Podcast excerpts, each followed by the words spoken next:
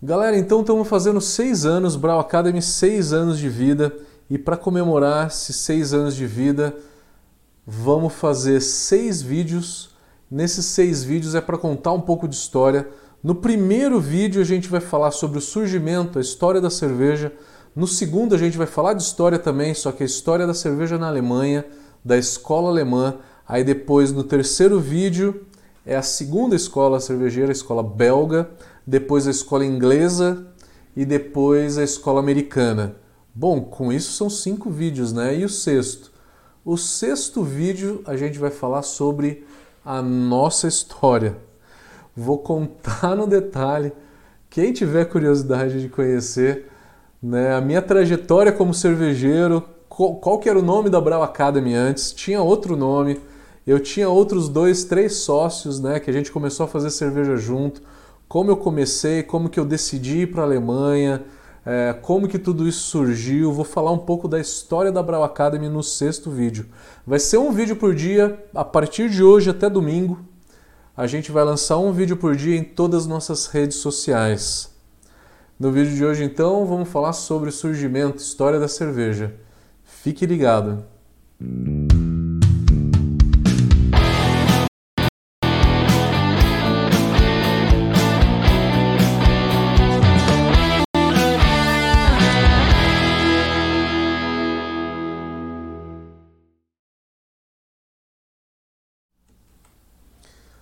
Então vamos falar para vocês sobre história da cerveja.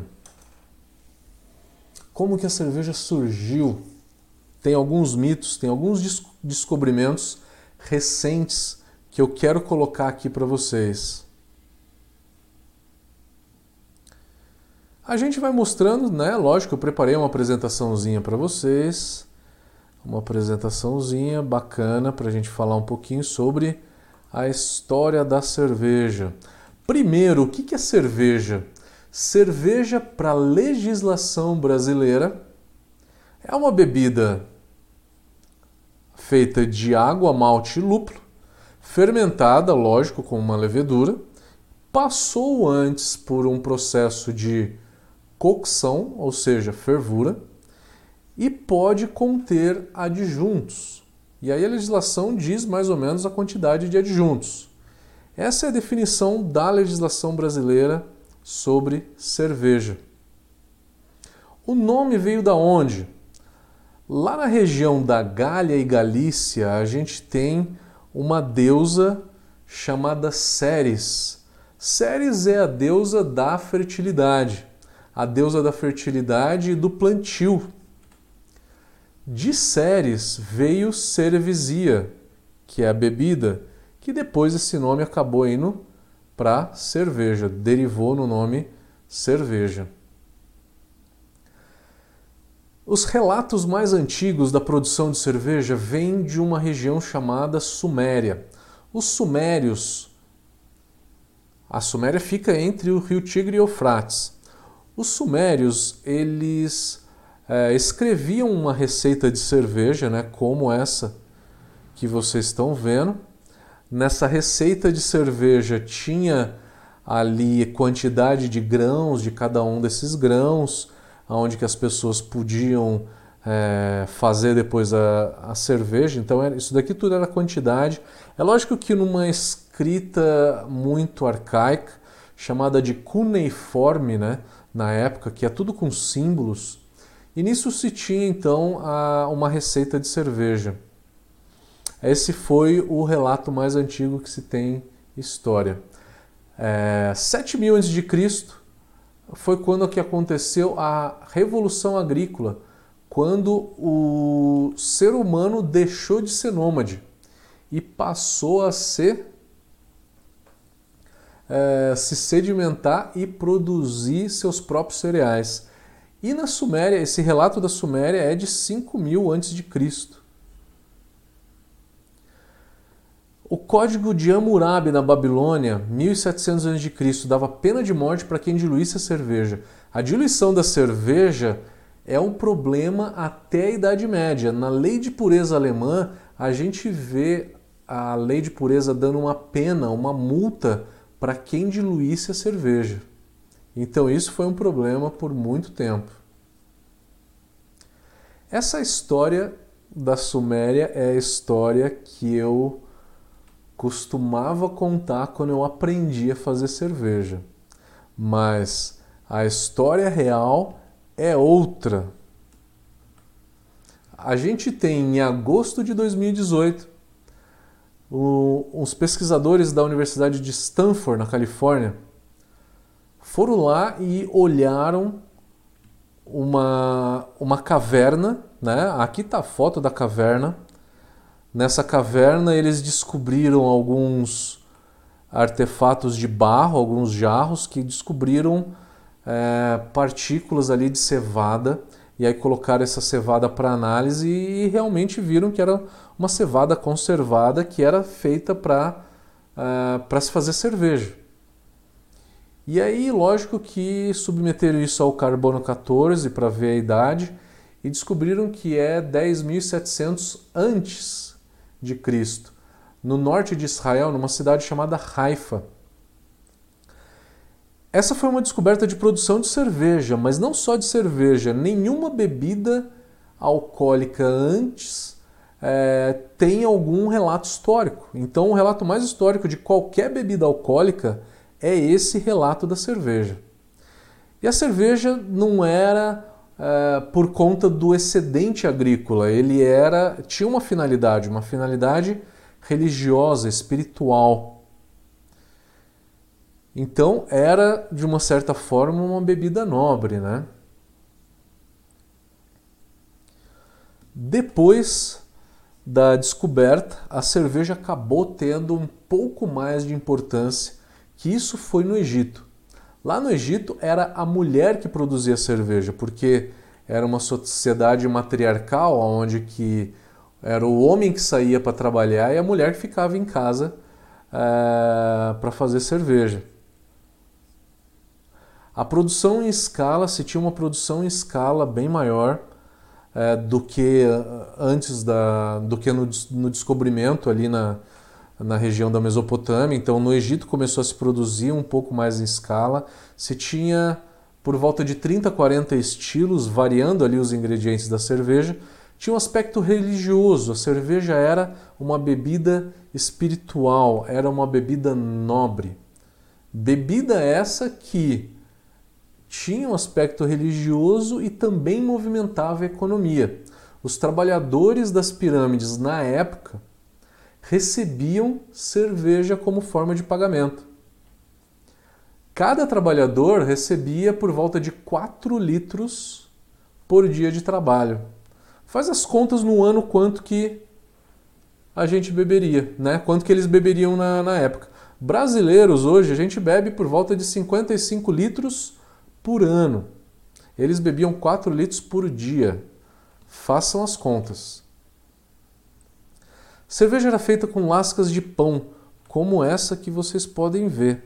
É, uma lasca de pão era colocada em água, depois era filtrado e depois de filtrado se tinha é, a cerveja, né? Feito tudo isso em pote de barro. Do Egito foi para a Europa e foi levada à Europa pelos celtas, que eram os viajantes da Europa. No Império Romano, é lógico que era o vinho, né? o sangue de Cristo. A religião católica enalteceu o vinho ao invés da cerveja. Mas foi na Germânia onde que a cerveja tomou uma importância maior. Foram os germânicos que descobriram diversas é, técnicas de produção de cerveja antigas, né? A peste bubônica se curava de uma certa forma, né? Com cerveja, porque você bebendo a peste, bebendo a cerveja, você não se contaminava, porque a cerveja era fervida e com isso matava todos os contaminantes. E eles descobriram isso, né? E aí levaram para as Índias quando viram muito dos viajantes morrendo ali por contaminação nas Índias e nas viagens das Américas também. A cerveja então era o líquido sagrado, né? abençoado que não deixava o pessoal ficar doente. Mal sabia que era por conta da fervura, né? Cerveja na Europa tinha um cunho de consumo matinal, isso mesmo, no café da manhã. Era o pão líquido. Acabou se acostumando tomando cerveja no café da manhã. Naquela época, os europeus tomavam por ano 350 litros de cerveja. O brasileiro toma por volta de 55 litros, que é o que eu falei. O país que mais consome cerveja é a República Tcheca, com 150 litros de cerveja por ano por pessoa. Olha a diferença. Eles bebiam muito mais, né? Cerveja naquela época era feita de cevada, centeio, trigo, sorgo, todos os cereais, né? E tinha diversas especiarias. Especiarias que antecederam o uso do lúpulo. O lúpulo veio depois. O lúpulo é hoje o tempero, o principal tempero da cerveja. Antigamente eram todas essas especiarias. E um conjunto de especiarias em específico, chamado de Gruit, ficou muito famoso na Europa por volta do século 7 depois de Cristo. E o Gruit é composto de alecrim, artemisia, arquileia, urze, gengibre, canela, anis, exatamente essa composição, tá? Foi o Gruit foi o principal tempero da cerveja até 1250 quando uma freira chamada Hildegard von Bingen, von Bingen é, impulsionou o uso do lúpulo na cerveja. E a partir daí o lúpulo acabou sendo o principal tempero da cerveja. Quando eu cheguei na Alemanha, eu fui estudar lá, eu vi essa estrela no, no jaleco de um professor. E aí eu imaginei, eu falei, nossa, mas como? Será que esse cara é judeu? Que, né? E esse lance de judaísmo é muito forte na, na Alemanha, né? Uma, uma coisa meio é, que os alemães não, não comentam muito. Eu falei, meu, e aí? Né? Que que é isso? Aí eu descobri depois que é o selo salomônico. O selo salomônico não tem nada a ver com a estrela de Davi. É, ele representa os ingredientes da fabricação de cerveja e o processo, né? Então você tem água, ar, o fogo, e aí você tem a germinação do malte, a sacarificação durante a mosturação e a fermentação depois. A cervejaria mais antiga do mundo é chamada de Weihenstephaner na cidade de Freising. A data é 1040 depois de Cristo. Não só a cervejaria mais antiga do mundo, mas também é o principal centro de pesquisa e a principal universidade cervejeira do mundo. Eles trazem muita informação hoje no campo de cerveja, tá? Uma curiosidade da Idade Média. O cervejeiro que fizesse três cervejas boas na sequência, ele era condenado à morte. Amarrava uma bola de ferro no pé e jogava no rio. Perseguição, né, por conta da Idade Média. E os alemães foram os principais que os germânicos, né, na época, que descobriram isso. Descobriram por quê? Porque iam lá, fizeram uma cerveja dentro de uma barrica de, de carvalho e aí envasaram toda a cerveja e deixaram ali no fundinho daquele balde um pouquinho de cerveja da cerveja anterior. E aí jogavam um novo mosto ali dentro. Eles achavam que a cerveja antiga estava abençoada, e aí jogando um novo mosto, isso ia ser abençoado também. Mal eles sabiam que aquilo era levedura, né? Se uma cerveja ficou boa, é porque tinha levedura ali e aquela levedura ia fazer a próxima cerveja. Com isso, eles descobriam como fazer uma cerveja boa depois da outra. Descobriram isso, eles nem sabiam que era levedura, tá? Nem sabiam que era levedura. Ou tinham uma breve ideia. Eles eram acusados de bruxaria e eram mortos por conta disso, né? Curiosidades, entre outras, Tá aí uma delas. É, gente, chegamos no final do, do primeiro vídeo falando um pouquinho sobre a história da cerveja. E nesse vídeo a gente contou um pouquinho sobre a história da cerveja, alguns pontos principais e trazendo aí o surgimento da cerveja na cidade de Haifa. É uma coisa que eu quis destacar bastante porque pouca gente fala nisso. Se vocês gostaram desse vídeo, dê um joinha, dê um like ali pra gente, que isso ajuda muito o nosso canal crescer e a gente levar esses conteúdos cervejeiros de qualidade para outras pessoas. Se inscreva no canal para saber mais novidades e comente o vídeo que eu pessoalmente respondo todos os vídeos. E sejam bem-vindos amanhã no mesmo horário, às 8 horas da noite, a gente vai ter um segundo vídeo falando sobre escola alemã. Valeu, galera! Vejo vocês amanhã.